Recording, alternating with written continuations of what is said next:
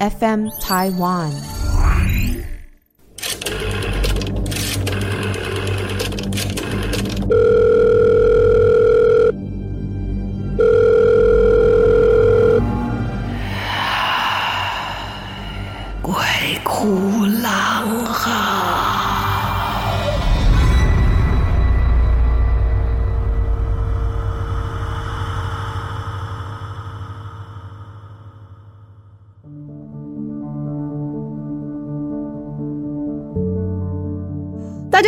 大家好，欢迎来到《鬼哭狼嚎》，我是郎祖云。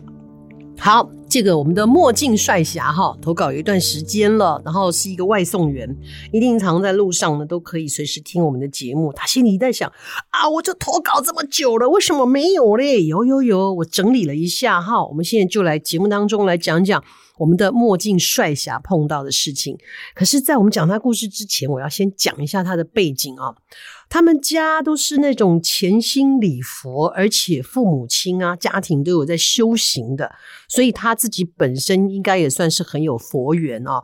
不管是这个观世音菩萨啦，或者是其他的一些这个神灵哦，对他都有多加保护。可是有些时候，因为你已经习惯了，可能你可能觉得说就这样啊，因为从小就是习惯，不遇到一些事情，你还真不知道这些神灵是怎么保护你的。好啊，很喜欢我们的节目啊，这个是在我们的这个墨镜帅侠在服役啊，他那时候在当替代役的时候发生的。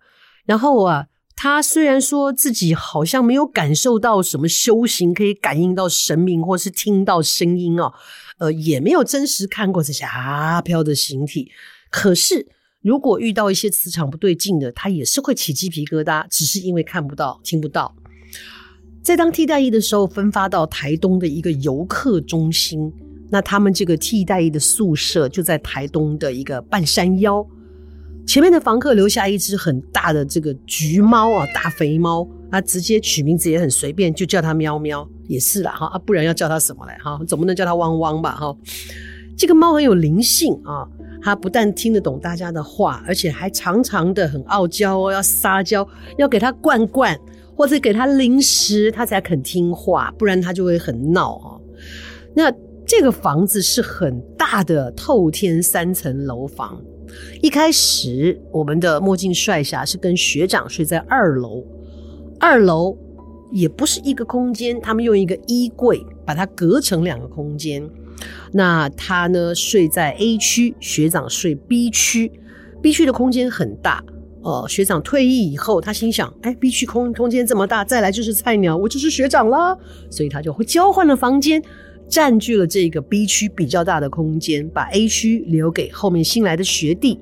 然而，这一切不知道之前的学长有没有事，可是就是他把房间搬到了用衣柜隔开的这个 B 区之后，就开始发生一些奇怪的事情。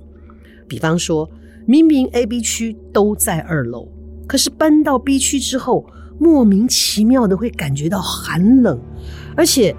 一直都会觉得有冷风从背后灌进来，好怪吧？而且还很衰哦，因为他们经常要骑车去很多的巡逻点啊，去景点去巡逻。有一次从山区自摔，还不是一次哦，他摔了两次。第一次是天雨路滑，然后呢，这个公务车啊，呃，状况不是这么好，他一刹车打滑就摔了。那另外一次。就摔得很悬喽。他在巡逻的时候，在一个弯道经过一个弯道之前，就看到地上有一条很长的漏油的痕迹。他看到，哎呦，这个这个就在弯道上，会不会之前有人摔车，所以留下了这个漏油的痕迹？所以我们的这个墨镜帅侠一看到，就赶紧要闪过去，不要再走到那个很容易打滑的地方。他准备要闪的时候，居然。他的手动弹不了，好像有人硬压住他的手，完全不让他去转龙头哈，他就直接直接对着他原本要闪的那一个油区呢，就直接打滑出去了。可是就在他飞出去，觉得说糟糕了的时候，又有一股神秘的力量，好像从空中拦截一样，好像有人把他抱起来一样，他感觉上好像是观世音菩萨来救他了。他摔在地上，身上完全没有痛感呢，飞起来摔出去，有人把他接住放在地上，他只有膝盖一点点的擦伤。更奇妙的是，他摔下来的地方在五公分的距离就掉下悬崖了。哇！你真的自己发现这样的状况的时候，真的是冷汗直流，差一点小命就交代了。当然，这个队上的人会很担心啊，呃，就自己又骑车到医院去哦，看看检查身身上有没有什么特别不好的地方，然后才发现原来带在身上的护身符不见了。我们真的听经常听到这样的例子啊，就是有些人身上带了什么像啊，或者是护身符啊，在遇到危难的时候，可能就无意中被解救了，甚至这个佛像还会裂掉，像是替他挡灾一样啊。所以他自己就觉得。哎，这件事情真的有一点诡异，有点怪哦，所以他马上就跟自己的家人联络。那发生车祸之后呢，虽然没什么事，刚好也回到家休养，就一直问爸妈哦，也问了带领他们家里面修行的一个比丘尼的师父，问他到底怎么回事。然后这个师父啊，在这个闭目啊他坐没多久，就跟他说。你现在住的地方有一个全身发绿、发着绿光的女鬼，非常的凶猛。为什么会跟着我们的墨镜帅侠呢？是因为他在睡觉的时候占了他的位子，他很不高兴。他一直很想让他知道，但是呢，因为我们的墨镜帅侠呢，其实你知道他自己说的嘛，他修行的时候就很两光啊，有一下没一下的。然后他根本感受不到他的存在，只是呢，那一只前屋主留下来的很傲娇的喵喵，经过他房间就会一直盯着床头那里看，看着看着一下就溜走了。诶，好像不对劲哦。师傅就说：“那我来帮你做一些净化的手续吧，哈。”然后师傅就来到家里，开始帮他净化，用手摸着他的额头说：“好。”我们现在要去超度他了，因为你打扰到他，你得要先过去跟他道歉。他人在高雄，难道要回到台东吗？没有，闭上眼睛，师傅带你过去。师傅透过天眼，不但呢他自己看得到，还把师傅看得到的影像也都传到了他的脑海里面。我们的墨镜帅侠。就在这个时候，清清楚楚的看到了师傅所提到的那个女鬼的形象，真的，全身泛着绿光，用一种非常凶恶的眼神瞪着他。他有很长很长的黑头发，穿着全身红色的连衣裙，就站在我们墨镜帅侠睡觉 B 区的那个床上。当这个影像出现在他的面前的时候，他真的非常的害怕，因为那个压迫感让他喘不过气来。因为有师傅的引导，所以呢，师傅说必须要跟他诚心的道歉，所以他还是鼓起勇气跟他道歉，说很不好意思打扰到他。可是这个全身发着绿色幽光的红衣女鬼很不高兴，她一个瞬间就飞到他的面前。伸出她那又尖又细的手啊，就掐住了我们墨镜帅侠的脖子。本来是想闪过的，居然动弹不得。这时候他居然心里还有时间想：嘿嘿，就算你是鬼，你也不可以不讲武德啊！嗨，心理状况很活跃啊。然后呢，脖子就直接被掐住了，那一种窒息的难受感迎面而来，被掐住的喉咙也发不出声音。只听到这个红衣女鬼说了一句：“你死吧！”墨镜帅侠心里面非常的恐慌，本能的在心里面就开始念观音菩萨的圣号跟六字大明诀。好、哦，大家知道吗？嗡啊吽。然后这个女鬼好像察觉到他在呼唤菩萨，就在这个时候发出了非常尖锐的笑声，好像在嘲笑。哼你念那些东西没有用啊！就在他意识快要恍惚的时候，突然间感觉到一股强大的光跟能量，打破了那一种窒息的压迫感。可能被传送过去的是我们墨镜帅侠的灵魂吧？啊，当然了，你实体传过去，我们都要吓坏了哈。然后这个灵魂就清楚的看到，就在这个时候，身上突然泛起了强大的金色光芒，整个笼罩在他的身上，而手上也冒着强大的金光。一脸怨气的女鬼受不了这个强大的能量，松开了她的脖子，她可怜的喉咙，然后直接火速的退到原来我们这个帅侠睡的床的位置，而且呢，一脸怨气的瞪着他。我们的墨镜帅侠因为感觉到神灵的保佑，突然间胆子大了起来，然后就像打电玩一样，无意识的喊了一声“观音神掌”。居然真的有一股强大的光芒从手上发出来，并且朝这一个身上有绿光的这个红衣女鬼的身上打上去。她被震飞到墙上，不但惊恐，而且身体的能量变虚弱了。可是眼神还是充满了不服气的戾气，因为觉得自己的能力变强大了。我的墨镜帅侠想要冲上去踹人家两脚，就听到有个小女孩的声音说：“我来喽。”眼见一个小女孩绑着两个包包头，穿着古代的衣服，跑到他的身边说：“哎呀，时间不多了，我们要快点超度她了。”，原来是龙女啊！正还在惊讶的时候，师傅呢，透过潜意识跟他说：“快一点，请求原谅，不要跟他战斗，多生事端。毕竟也是他不小心睡到了人家的位置，虽然呢不是故意的，所以。”他也就诚心的听了这个师傅的说法劝说啊，然后就跑到他面前跪下来跟他说：“对不起，我不知道你的存在，我睡在你的位置没有告知。那我的师父跟菩萨会带着你，然后他们会超度你，带你去该去的地方。如果有缘的话，是观世音菩萨会亲自带你修行。”这个红衣女鬼低下头沉默了一会儿，而且呢也没有这么强大的威压。师父带着他一起念了往生咒跟一些其他的仪式之后，这个女鬼身上所散发出来的绿光慢慢的消散，而这个时候也看到了观世音菩萨牵住了这个女鬼的手，要接引她。看到观世音的时候，我们的墨镜帅侠也愣在当场，因为虽然家里修行啊，可是这是第一次这么具体的看到菩萨。那种柔和光线的舒服的磁场，让他连跪下这个礼仪都忘记，整个呆站在现场。龙女也蹦蹦跳跳的，直接站在观世音菩萨旁边，笑着跟他挥手。观世音跟我们的墨镜帅侠点点头，而原本呢充满戾气的女鬼，也露出了和煦的笑容，就在一瞬间全部消失了。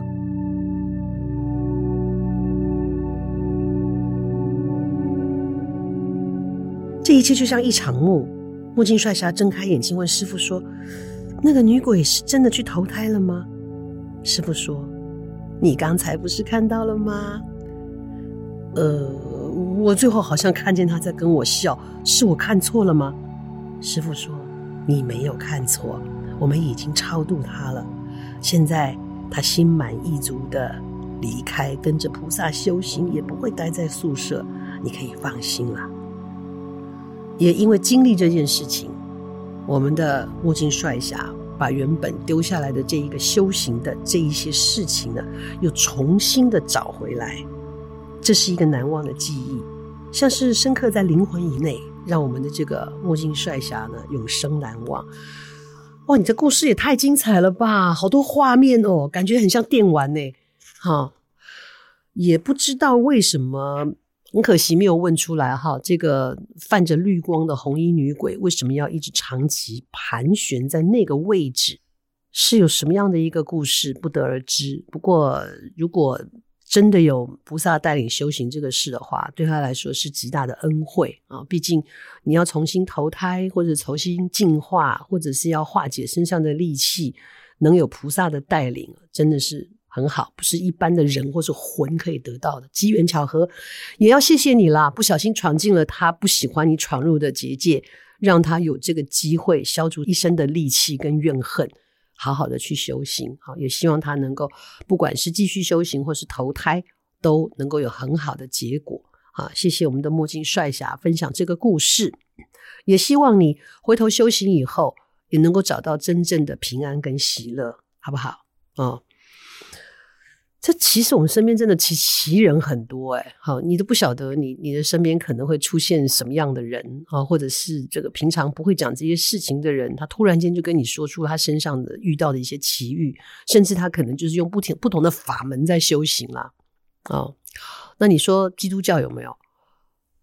基督教，呃，因为教派的教义解释不同哈，所以就会有很多不同的会嘛。像大家最知道就是长老会啊，我自己的教会复临安息日会啊，有福音会呀、浸信会呀，那也有一些解释不太一样的，像是什么后期基督教会什么，很多很多的分野啊。那其实都差不多，哦，只是每一个人的角度不一样。那有一些教派，他们就会相信所谓的灵疗。哦，就是大家一起透过祷告，在牧师的带领下，透过祷告，然后帮你解除心中的烦闷，甚至就是帮你解除掉身上的病痛啊。